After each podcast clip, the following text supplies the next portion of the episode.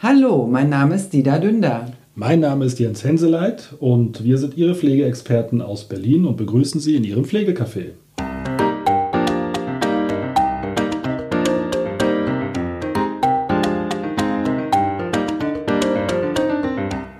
Hallo und herzlich willkommen zu unserem Pflegecafé. Wir freuen uns, Sie wieder hier begrüßen zu dürfen.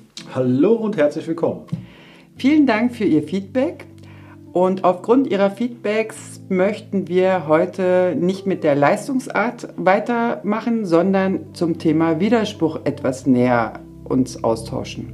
Genau, wir haben einiges gespiegelt gekriegt und äh, es besteht ein hohes Interesse an dem Widerspruchsverfahren und deswegen haben wir uns dazu entschieden, bevor wir mit den Leistungen dann nächste Woche anfangen, heute uns nochmal mit dem Widerspruchsverfahren zu beschäftigen, explizit damit, wie sowas abläuft und äh, wie man dann mit den Bescheiden und Fristen der Kasse so umgeht.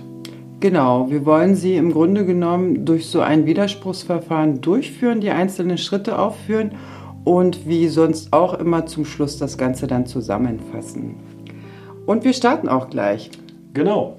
Nehmen wir an, man kriegt also, nachdem die Begutachtung stattgefunden hat, einen Bescheid von der Kasse, wo halt drin steht, abgelehnt oder man hat eben äh, schon einen Pflegegrad und hat einen höheren beantragt und auch dort ist eine Ablehnung erfolgt. Wie gehen wir dann in so einem Fall vor? Wo finden wir die Fristen, die wir einzuhalten haben? Und im ersten Punkt, was muss die Kasse tun, damit überhaupt Widerspruch eingelegt werden kann? Und da ist es entscheidend, was unter dem Bescheid der Kasse steht. Da steht immer eine Widerrufsbelehrung drauf, sollte zumindest draufstehen. Genau, das ist diese sogenannte Rechtsbehelfsbelehrung. Und wenn diese Rechtsbehelfsbelehrung in kleiner, nicht unbedingt barrierefreier Schrift unten im Bescheid steht, äh, steht auch, dass Sie vier Wochen Frist haben, in Widerspruch zu gehen. Und das sollten Sie auch machen. Und wenn Sie noch nicht wissen, wie Sie das machen sollen, reicht der sogenannte formlose Widerspruch. Genau, wir hatten uns im letzten Podcast ja schon angeschaut, was denn formlos heißt, dass wir eben keine Form einhalten müssen, sondern eben entweder einen Dreizeiler an die Kasse schicken, wo wir reinschreiben, hiermit legen wir Widerspruch ein, oder wir rufen an, gehen persönlich vorbei und sagen, damit sind wir nicht einverstanden und unsere Begründung folgt. Genau, Begründung ist insofern wichtig. Selbstverständlich müssen Sie nicht begründen, aber wenn Sie nicht begründen, heißt das dann für die Pflegekasse, es liegen keine anderen Tatbestände vor, als im Gutachten erfasst wurde. Demnach kommt dann bei so einem Widerspruch ohne Begründung im Grunde genommen das gleiche Ergebnis raus, was Sie vorher schon erhalten haben. Deswegen unbedingt begründen, aber wie gesagt, die vier Wochen Einheiten, Widerspruch formlos einlegen und dann holen Sie sich entsprechend die Fachleute, die wir Ihnen ja in den letzten Podcasts dann auch erläutert haben und begründen dann Ihren Widerspruch. Genau, Pflegeberater und Pflegesachverständige können Ihnen bei der Begründung helfen. Begründung meint, wenn man sich das genau anschaut, dass eben die Punkte beschrieben werden sollen, mit denen man nicht einverstanden ist. Als Beispiel, wenn da zum Beispiel drin steht, dass sie selbstständig äh, duschen können und äh, sie brauchen aber immer eine Person, die an ihrer Seite ist, weil sie sonst in der Dusche umkippen oder weil sie nicht in die Dusche reinkommen oder in die Badewanne und das hier nicht berücksichtigt wurde, dann muss eben dieser Punkt im Widerspruch begründet werden. Genau, und mit dem Bescheid erhalten Sie auch das Gutachten. Und ich empfehle, dass man das Gutachten wirklich vor sich hinlegt und alles anmarkert, was nicht stimmig ist ähm, entsprechend ergänzt, was sozusagen falsch oder ähm, unzureichend äh, dokumentiert wurde. Und dann kann man das Gutachten im Grunde genommen auch als begründende Unterlage der Pflegekasse zurückschicken. Also da gibt es keine Pflicht oder keine Form, wie der Widerspruch irgendwie gestaltet werden soll. Da gibt es ganz, ganz verschiedene Arten hilfreich ist, wenn Sie irgendwelche Unterlagen haben, die in der Begutachtung nicht berücksichtigt wurden, dass Sie die auch nochmal einreichen.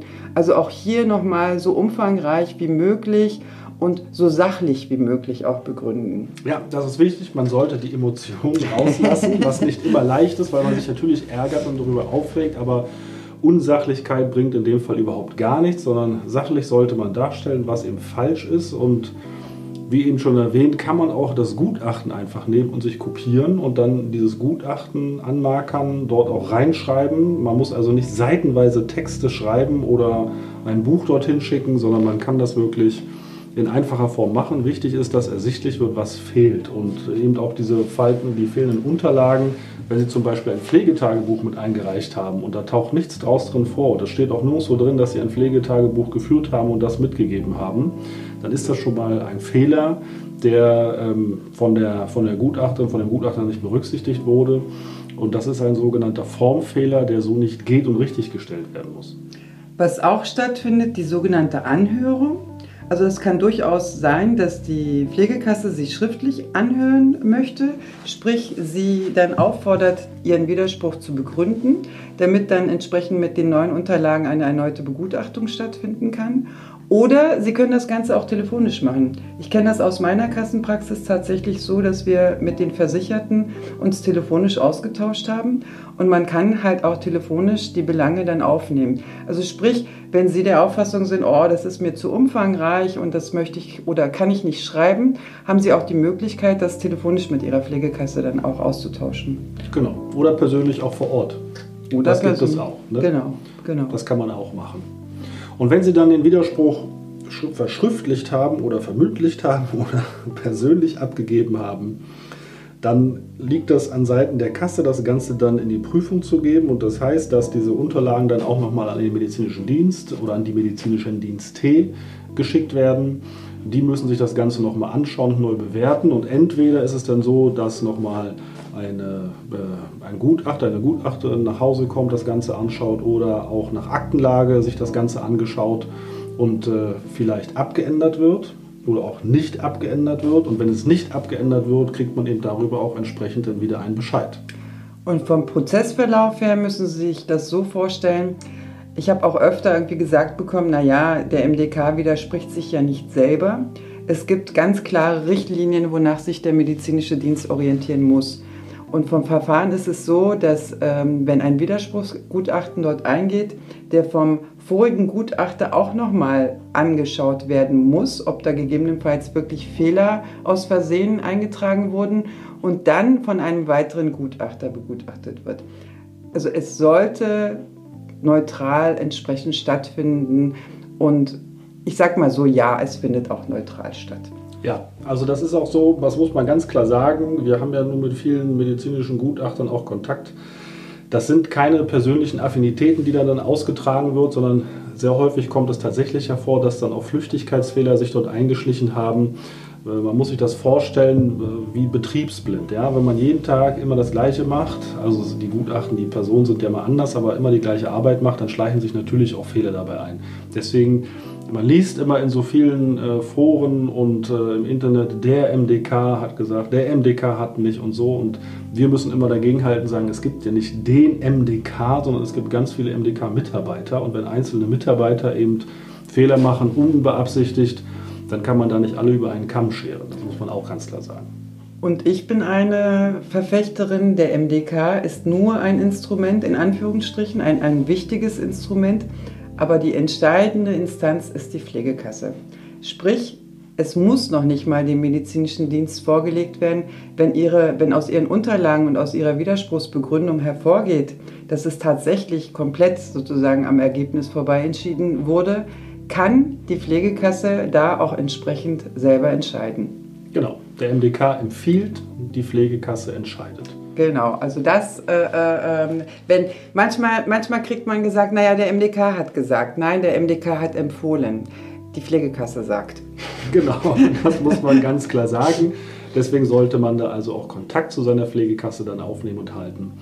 Und jetzt gehen wir mal davon aus, dass im schlimmsten Fall also auch bei der erneuten Begutachtung, entweder ob es jetzt nach Aktenlage oder persönlich erfolgte, wieder entschieden wurde, nein, es bleibt dabei, kein Pflegegrad oder keine Höherstufung dann würde man dann dort wieder also einen Bescheid kriegen und auch mit dem, dem, der Frage, ob denn der Widerspruch aufrechterhalten bleiben soll oder ob man noch weitere Anmerkungen hat. Und dann könnte man noch mehr hinschreiben und auf die Fehler hinweisen und sagen, man hält diesen Widerspruch aufrecht und dann würde das Ganze dann beim Widerspruchsausschuss landen. Genau, also dieser klagefähige Bescheid kommt dann zu Ihnen und Sie sagen, ich halte meinen Widerspruch aufrecht. Dann geht das Ganze zum sogenannten Widerspruchsausschuss. Dieser Ausschuss ist auch von der Pflegekasse. Der tagt einmal pro Monat und dort werden sozusagen die aufrechterhaltenen Widersprüche erneut beraten. Und dann kommt im Grunde genommen danach der, da kommt der Klagepflegebescheid erst. Und mit diesem klagefähigen Bescheid können Sie im Grunde genommen in den Klageprozess reingehen.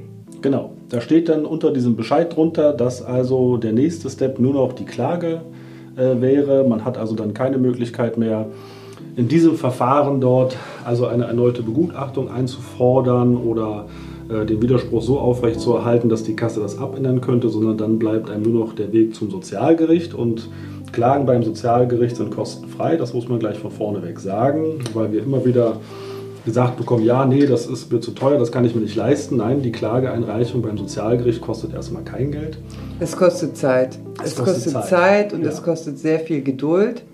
Ähm, die Gerichte sind alle überlastet, insbesondere auch die Sozialgerichte. Von daher, also da bräuchten sie auf jeden Fall Geduld. In dem Zusammenhang ähm, haben wir auch immer wieder die Frage erhalten, oh, beim Klageverfahren, aber wenn es mir dann doch schlechter geht und ich doch eine Höherstufung oder doch einen erneuten Antrag stellen muss, wie verhalte ich mich da? Ähm, ist das Verfahren zur Klage dann dadurch gestört? Ist es nicht. Wenn Sie einen Hilfebedarf haben, ob in der Klage, vor der Klage, nach der Klage. Sie haben einen Anspruch auf Höherstufung oder insgesamt auf Antrag von Pflegeleistung. Das ist unabhängig vom Klageverfahren. Genau, also nehmen wir mal an, ne, das wurde abgelehnt und äh, das Verfahren läuft jetzt meinetwegen schon ein Jahr und dann geht es Ihnen noch schlechter und Sie stellen einen Neuantrag, dann können Sie das durchaus machen, das ist überhaupt kein Problem. Und äh, man muss auch wissen, wenn man jetzt selbst ein Klageverfahren zwei Jahre lang führt, wenn am Ende bei rauskommt, ja, Pflegegrad 2 ist seit meinetwegen 2017 gegeben, dann würde man rückwirkend für drei Jahre also dann die Leistung erstattet bekommen. Genau. Ja. ja, das ist ganz wichtig zu wissen. Deswegen lohnt es sich auch, gerade bei Formfehlern in so einem Gutachten dagegen vorzugehen und seinen Widerspruch aufrechtzuerhalten, auch Klage einreichen, auch wenn es manchmal ein langes Verfahren ist. Das hat dann wiederum nichts mit den Pflegekassen und so weiter zu tun. Das liegt dann wirklich bei den überlasteten Gerichten. Das haben wir aber in allen Bereichen bei den Gerichten. Also es betrifft ja nicht nur die Sozialgerichte. Genau. Und zusammenfassend würden wir Ihnen heute sagen, also wenn das Ergebnis des Gutachtens nicht zufriedenstellend ist, haben Sie die Möglichkeit, Widerspruch einzureichen innerhalb von vier Wochen. Rechtsbehelf ist sozusagen unter dem Bescheid. Sie legen Widerspruch ein, hinterher begründen Sie das mit Unterstützung eines Pflegesachverständigen oder Pflegeberater. Dann wird das erneut begutachtet, aktenmäßig oder persönlich. Dann kommt ein Ergebnis. Wenn das Ergebnis nach wie vor nicht zufriedenstellend ist, kommt der Widerspruchsausschuss. Und wenn dann das Ergebnis immer noch nicht zufriedenstellend ist, kommt das Klageverfahren. Also kein Hexenwerk, es ist einfach nur ein Verwaltungsakt. Genau, ein Verwaltungsakt und äh, wir hoffen, dass bei Ihnen alles glatt läuft und dass, wenn Sie einen Widerspruch einlegen müssen, dass Sie dann schon in der nächsten Instanz Erfolg haben und sollte es doch zum Klageverfahren kommen, dann können wir Ihnen nur die Daumen drücken. Dann ist es manchmal leider so, letztendlich sollte man nicht aufgeben, das einzufordern, was einem zusteht, wenn es natürlich richtlinienkonform ist. Das muss man auch immer dazu sagen. Genau, in diesem Sinne wünschen wir Ihnen alles Gute und bis zum nächsten Mal. Auf Wiedersehen, tschüss.